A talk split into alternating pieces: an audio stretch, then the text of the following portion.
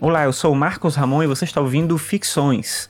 Ficções é um podcast sobre filosofia e cotidiano e você pode ver os episódios no meu site que é o marcosramon.net barra ficções. Claro que você pode ouvir também em qualquer aplicativo de podcast que você já utilize e se você quiser seguir no Twitter é arroba podcastficções. Bem, eu tô gravando esse episódio aqui na quarta-feira, dia 18 de setembro de 2019, e na semana passada, na terça-feira da semana passada, dia 10, a Amazon lançou no Brasil o Amazon Prime. Ele já tinha uma série de serviços aqui no Brasil, como o próprio Kindle, os e-books na loja da Amazon, vendem artigos específicos, não de todas as categorias, mas alguns artigos específicos dentro da loja deles, de eletrônicos, enfim, outras coisas. Tem o serviço que é o Prime Video, isso causa uma confusão, inclusive, com esse novo serviço. Enfim, existia uma série de serviços aí que eles já ofereciam, mas não tinham ainda esse Prime, que é uma assinatura que você paga para a Amazon. No caso, no Brasil ficou R$ 9,90 por mês ou R$ 89,90 por ano. Então você paga esse valor, digamos, de R$ 9,90 por mês, e aí você tem frete grátis em todos os produtos que a Amazon entrega. É importante dizer que no site da Amazon tem pessoas, terceiros que vendem também pelo site, por exemplo. Eu tenho uns livros usados que eu vendo na Amazon, então esses livros não entram nessa lógica do Amazon Prime, mas todo produto vendido e entregue pela Amazon, se você for um usuário que paga o Prime, você não paga frete, não interessa o valor desse produto. Vamos dizer que a Amazon vende um lápis por dois reais. Você vai lá na internet, compra o lápis por dois reais e eles entregam em todo o Brasil sem cobrar o frete e não tem limite de produtos, de quantas vezes você pode comprar uma coisa, é, sei lá, naquela semana, enfim, você pode comprar quantas coisas você quiser, picotado que seja, uma coisa um dia, outra coisa outro dia, três vezes em três compras diferentes, se eles entregam sem custo nenhum de frete, só por conta dessa assinatura. Além da assinatura para o frete grátis, essa assinatura dá direito também ao Amazon Prime Video, que era um serviço que existia antes, eu assinava inclusive, e ele era R$14,90.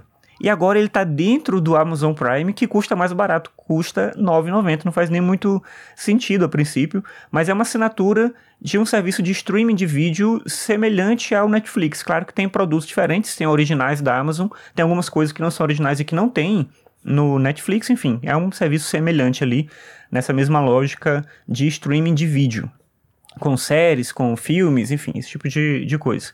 Eles têm também, oferecem junto nesse pacote o Prime Music, que é para ser uma versão mais simples do que seria o Spotify, mais simples porque tem um número menor de músicas, e o Amazon Reading, que é de leitura, que tem um número também reduzido de livros em relação a outro serviço da Amazon, que é o Unlimited. Enfim, é muita coisa, é meio confuso, vou botar no post um link para você poder ver uma matéria que explica, talvez com mais detalhes aí. Mas o que eu acho que é interessante nessa proposta da Amazon, e é interessante para pensar como reflexão mesmo, é como que essa estratégia agressiva que eles trazem, não é nem competitiva, é agressiva mesmo, ela pode de alguma forma criar quase que um colapso dentro desse mercado do e-commerce no Brasil, porque é muito difícil para outras empresas conseguirem competir com isso. É um preço muito baixo que eles estão cobrando por assinatura, como eu falei, inclui uma série de serviços, né? Tem um Prime Video, tem o Reading, tem o Music, tem a Twitch, que é uma plataforma de jogos que dá jogos gratuitos. Então, tem uma série de coisas atreladas. O valor agregado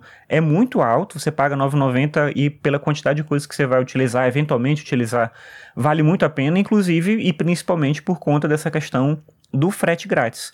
Para muitas coisas, para quem mora em alguns lugares do Brasil, né, no Sudeste principalmente, mas às vezes também aqui no Centro-Oeste isso, isso chega, você comprava às vezes um conjunto de livros, digamos assim, e dependendo do valor você já conseguia o frete grátis. A vantagem agora é que não interessa o valor, como eu falei, você pode comprar uma coisa de dois reais, de cinco reais, e você vai ter o frete grátis, sendo que antes não valia a pena comprar esse tipo de coisa, porque muitas vezes o frete era mais caro do que o próprio produto, agora isso não acontece mais. Então, como eu falei, é uma estratégia muito agressiva, é difícil outras empresas competirem.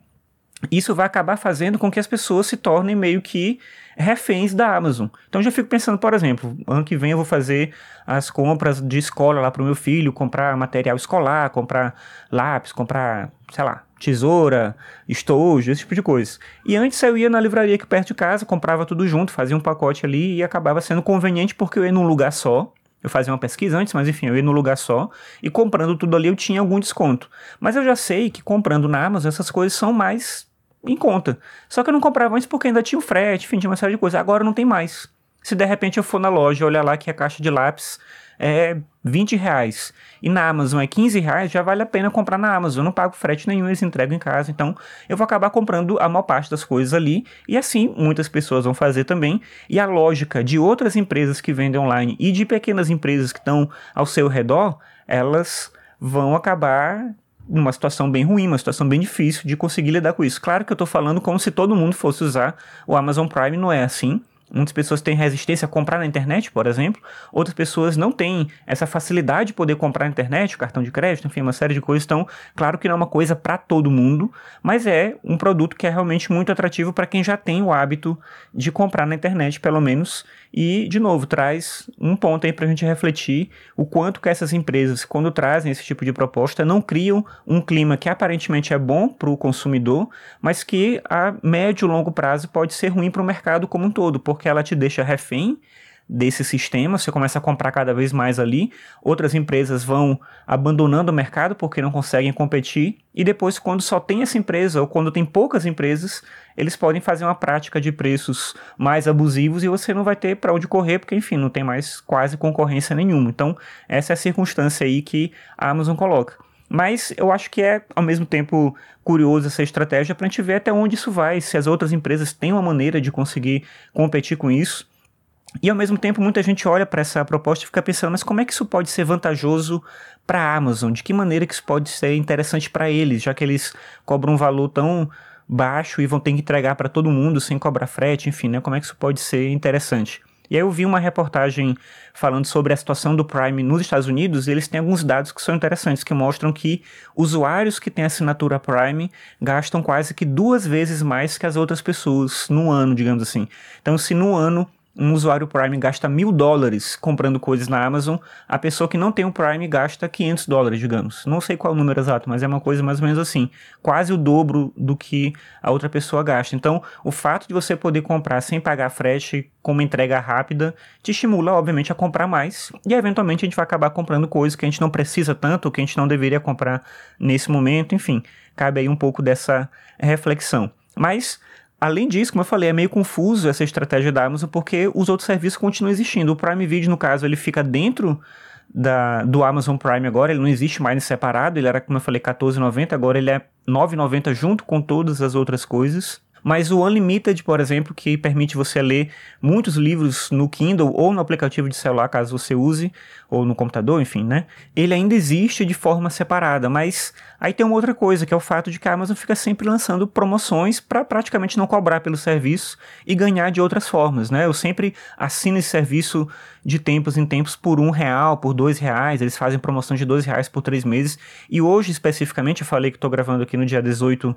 de setembro, Hoje, especificamente, eu vi que estava uma promoção que é três meses de Unlimited de graça, sem você pagar nada. Então, é uma loucura essa maneira de agir. Você, pra, só para poder entender né, como é que funciona, o Unlimited é como se fosse também um serviço de aluguel de livros. Você tem o aplicativo no celular, ou no tablet, ou no computador, ou você tem o Kindle, o dispositivo Kindle, e quando você assina o Unlimited, você fica com uma série de livros para poder emprestar e ler naquele período específico em que você tem a assinatura. Você pode emprestar 10 livros por vez, você escolhe 10 livros ali, vai lendo eles, faz as marcações que você quiser, anotações, elas ficam vinculadas à sua conta, mas o livro não é seu. Quando você parar de assinar, você para de ter acesso àquele livro ou na rotatividade das suas leituras, né? Porque como só pode 10 de cada vez, para se eu tiver 10 emprestados para poder ler mais um, eu tenho que devolver um e eu empresto outro. Então é essa lógica de empréstimo de livros, digamos assim.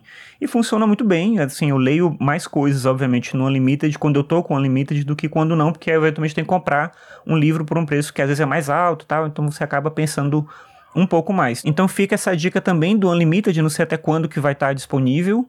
Eu vou botar o link no post caso você queira aproveitar. E se você baixar o serviço, eu tenho dois livros na Amazon publicados, né, autopublicados, que são possíveis de serem acessados por meio dessa, desse serviço. Então você pode emprestar os meus livros também e ler. Se você fizer isso, eu peço para você depois deixar uma classificação lá, comentar com outras pessoas, enfim, esse tipo de coisa. Então isso é só um episódio sobre essa surpresa que a Amazon trouxe na semana passada. A minha ideia inicial era gravar na semana passada mesmo, mas aí não deu, ainda tá perto, né, relativamente perto. E aí você enfim, o que, que, você acha disso? Como é que você se relaciona com essa coisa de compra na internet?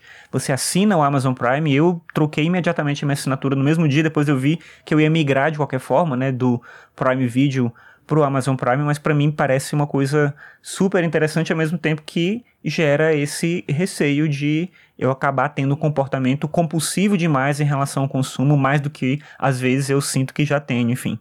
Cabe aí um pouco de reflexão nesse sentido. Mas é isso. Esse era o tema pro episódio de hoje. Até a próxima.